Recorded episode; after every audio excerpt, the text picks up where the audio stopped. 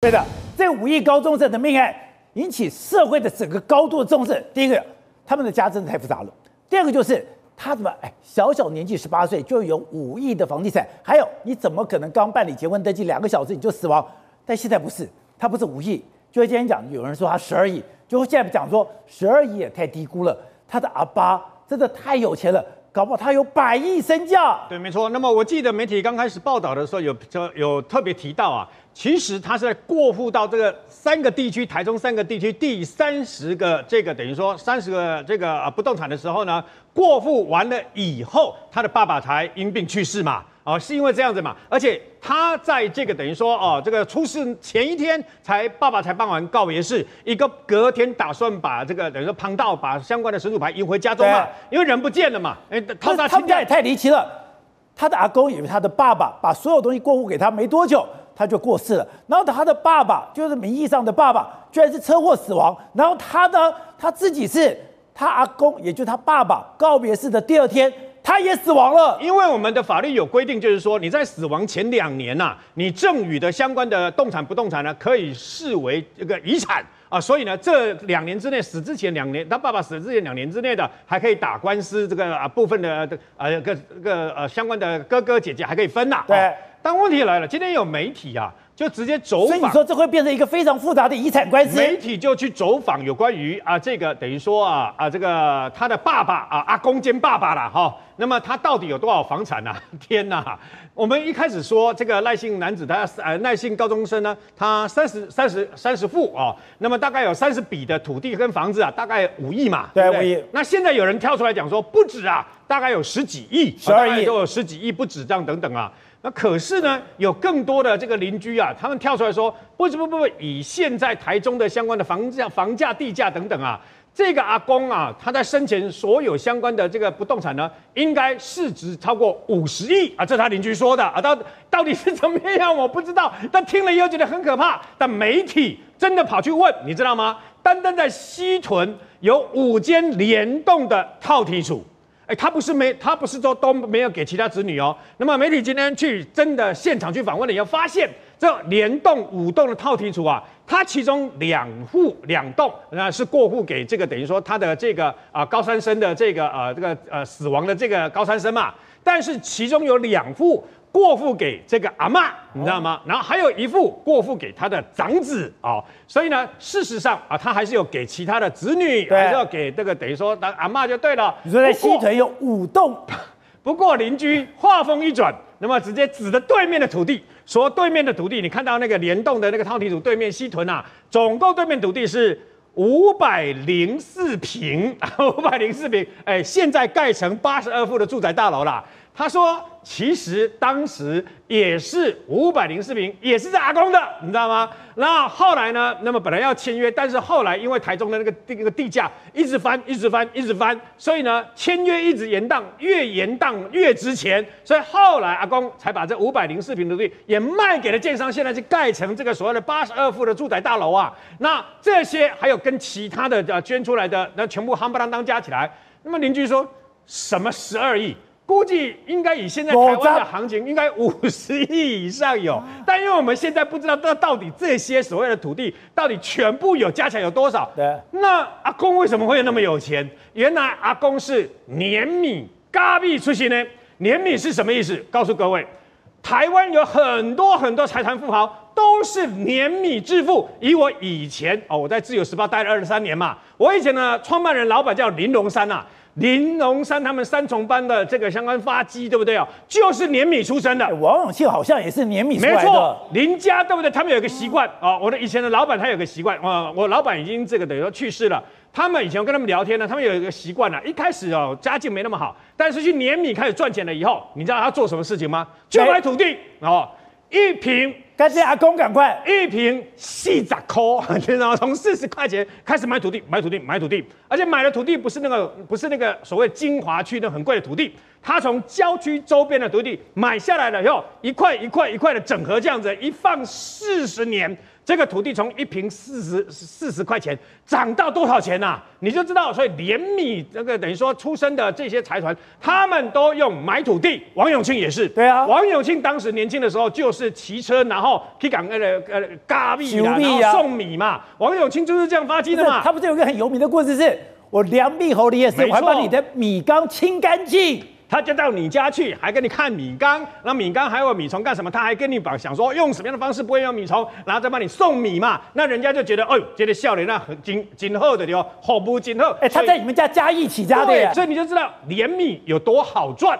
那么，可是问题来了，那么现在这个检警双方，当然了，我相信啊。很快的，这个有关于，因为呃这两天不是昨天传的夏氏父子嘛，夏姓父子嘛，然后呢夏姓父子来问了以后，那今天传的妈妈啊跟律师来问了以后，律师递状要求要去清查九个疑点嘛，那结果呢检察官总共会清查十四个疑点，那么检察官手上应该已经解剖报告拿，应该我想应该已经拿到，因为很多天了嘛。那么现在就是要把这些疑点给查清，为什么？因为这件案子太匪夷所思，太不可思议。我的台中朋友每天他们都在 每天都在看，追踪这个新闻到底会怎么样？追踪这几十亿的那个遗产最后要掉到谁的手上？你知道吗？每天都在看这个新闻，那大家会觉得奇怪，那为什么他下来摔下来的时候，摔下来的时候，那么只有右手骨折，对不？对头部哈，头部后来证实应该有颅内出血，但是没有没有破。然后呢，手脚好像那个等于说正常，大家会觉得奇怪啊，摔下来不应该这样子嘛？告诉各位，其实有一个千古疑案，就是陈文成教授命案。他从台大的图书馆下来，沉尸在下面的时候，你知道吗？手脚头都没破，手脚头都没破。他摔下来的时候呢，是背部跟那个等于说屁股啊这个地方，他砰的这样下来啊，他的耻骨裂开三公分，然后呢，肋骨断了九根呐、啊。可是你要知道一件事，那么五大法医哦，包括杨日松法医，五大法医，包括美国的卫气法医，全部都来，那么进行解剖，干了么以后，你你知道那个死亡证明书上面怎么写？怎么写？致高处落下。废话，当然是高处落下。可问题是。那他到底是怎么样？是他杀？是这个人说轻生啊？是意外？没有血哦。可是你要知道一件事：陈文成他的手脚头也都没有破。然后更离奇的是，那么陈文成自己啊，没有任何的这个等于说挣扎，还是那个相关的这个人环境。我跟你讲，我跑过很多的命案，我看过八百多具的遗体，其中很多都是坠楼的意外或等等啊。你知道吗？为什么手？你知道为什么手脚会，尤其是手会折断？因为下来的时候，人会有一个，就算轻生啊，不想活的人，他当他下来那一刹那，对不对？时间虽然很短，手会去撑，下意识手就会想去撑，所以手都会断掉，你知道吗？然后我看过很多刺骨，那个骨头刺出来了干什么？看过很多这种情况，可是陈文成命案就没有发生，没有发现，所以呢，认为陈文成根本就是被人家这个从上面给丢下来的。那问题就在于赖姓高三生啊，那么他丢下来的那个角，他掉下来的角度，不管是他他杀或者是意外或者是这个轻生啊，检察官一定要给大家一个能够心服口服的答案。好，阿仔仔，现在他的家属说，哎，我要提九项的这个基查证，这样检察官说没有，我查十四项，可是现在大家都怀疑哦。中检到底是指已经有了新政，他现在只是说，哎，因为社会压力太大，我就跟你一直拖拖拖，然后他开始放消息，还是说他会认真办呢？呃，以我以前呢跟检察官合作呢办案的经验，这种社会瞩目的案件呢，应该会认真的办，不太可能说有其他的这种，哎呀想应付了事。对，我认为不太可能。可是感觉至少鉴识人员也会很认真的到现场去采证。那这个案子呢，像昨天我们就提到嘛，几个重点嘛。第一个就是起落点嘛，哎，今天的消息就出来了嘛。起落点地方呢，有找到呃，比如说指纹呐，对不对？脚印呐。那现在如果找到的都是赖生的这个赖赖姓的那个高中生的他的脚印啊，脚印的位置怎么样？指纹、掌纹的情况怎么样？哎，他说这些文献都是清晰，那要比对啊。那相对的有没有下生的？就是呢，他的那个呃那个呃朋友或者他的太太哦，那个。他的下身的的那个呃，他的本身的这些指纹掌握又在哪里？这个相对的位置呢，基本上一定要先弄清楚。如果他是真的站在那个露台，我在想是一个栏杆外面有露台，露台的地方呢，其他的没有其他人的脚印的话，那你这个你要说一定有人推下去吗？很难说。第二个，他如果逼你站在那边呢？哎，可是逼了我，我我就是用骂你，我怎么样？对呀、啊，这怎么去证明呢？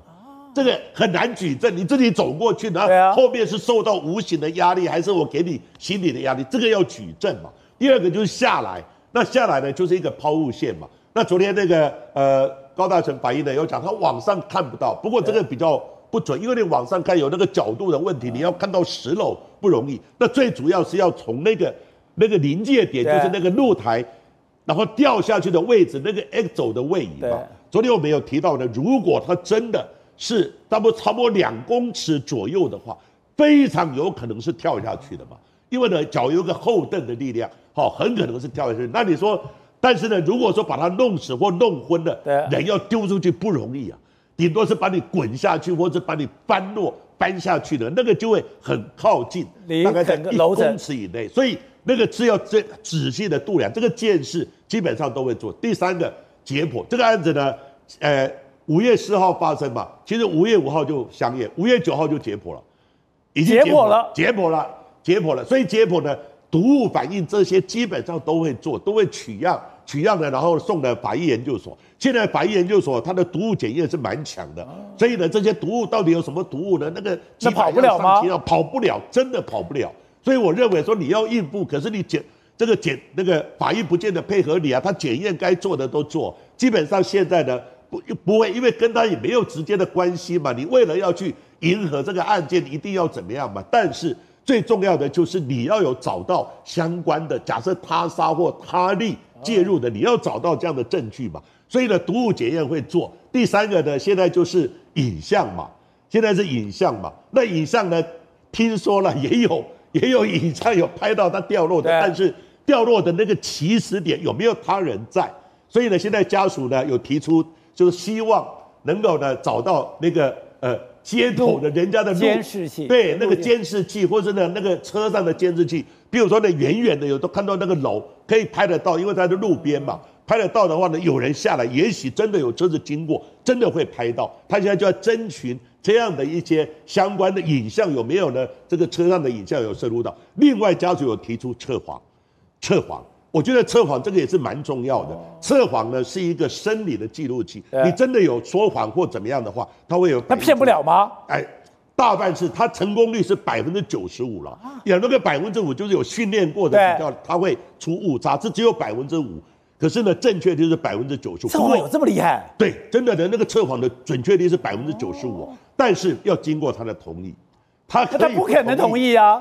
因为你不同意，我就抵制你啊！我不愿意，那个测谎就不准，因为要记录你生理的记录嘛，基本的这个概念资料。不过这个案子呢，所有的基证、所有的现象状况发生的这些经过，真的太离奇了。不过以现在的证据来讲，我个人看法，真的没有一项的证据呢是直接扣住他，咬不住。对，你跟你怎么咬他？你推他吗？你又有脚印啊相关的痕迹啊。然后呢，你逼他吗？你逼他有没有相关？那你有下毒吗？毒物检验还没出来。今天如果里面有毒物的反应的话，哎，那整个就大翻转了。哦，所以呢，这种种的迹象，我个人，他就这样子结婚两个小时可以赚百亿的身价啊！所以他又讲出啊，他那个那个他的那个夏姓的那个那个他的太太的呃那个爸爸就讲，他阿公呢之前呢生前有讲，谁先结婚哦，谁先结婚我就把。这个遗产呢转给他，所以他会以这个为当做借口，说赶快骗他是不是一起结婚？那怎么会两个小时他就摔下去？那摔下去真的有他力，你要有证据，没有证据